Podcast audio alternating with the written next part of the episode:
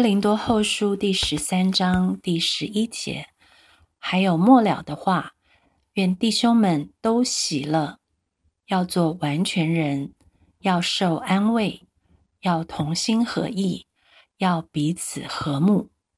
如此，仁爱和平的神必常与你们同在。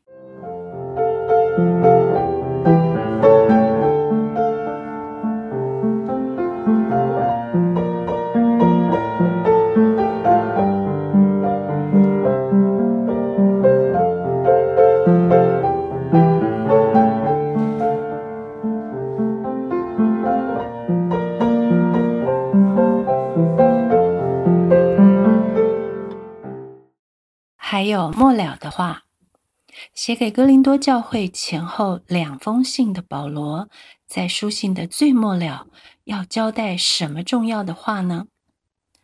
他说：“愿弟兄们都喜乐，处丰富要喜乐，处卑贱也要喜乐；凡事顺利要喜乐，遇事不顺还要喜乐，刚强。”要喜乐，软弱更要喜乐。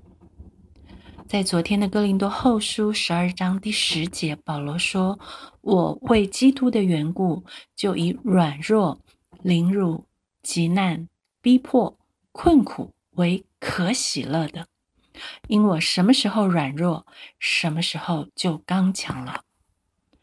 喜乐不是顺风顺水的结果，喜乐。”是态度，是态度，就无关乎外在的环境如何。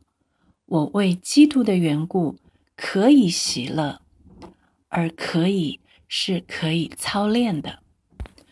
老实说，过日子的时候遇上不如意的事，再加上一连串的不巧和失控，我的第一个反应可不喜乐了。有时候甚至会陷入非常懊恼、不能放过自己，也忍不住埋怨他人的光景。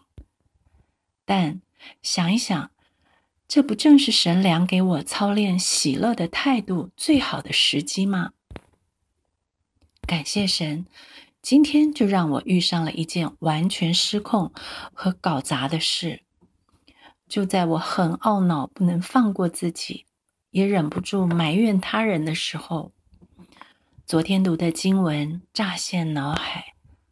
原来这些不巧和不料夺走了我的喜乐，正是神要我看见自己的软弱，承认我的软弱。当下我能不能夸自己的软弱？能不能让基督的能力复辟我？神的恩典。真的够我用吗？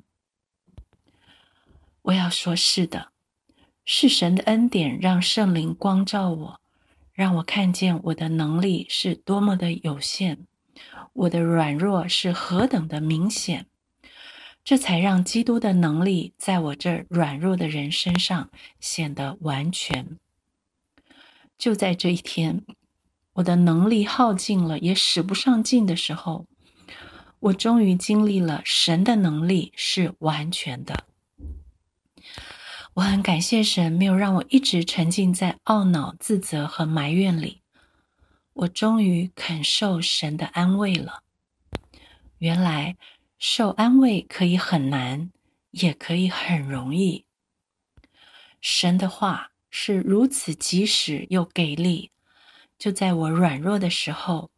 基督的能力显得如此真实，他让我在事情最不顺利的时候，保住了彼此之间最宝贵的和睦。末了的话，通常是最重要的话。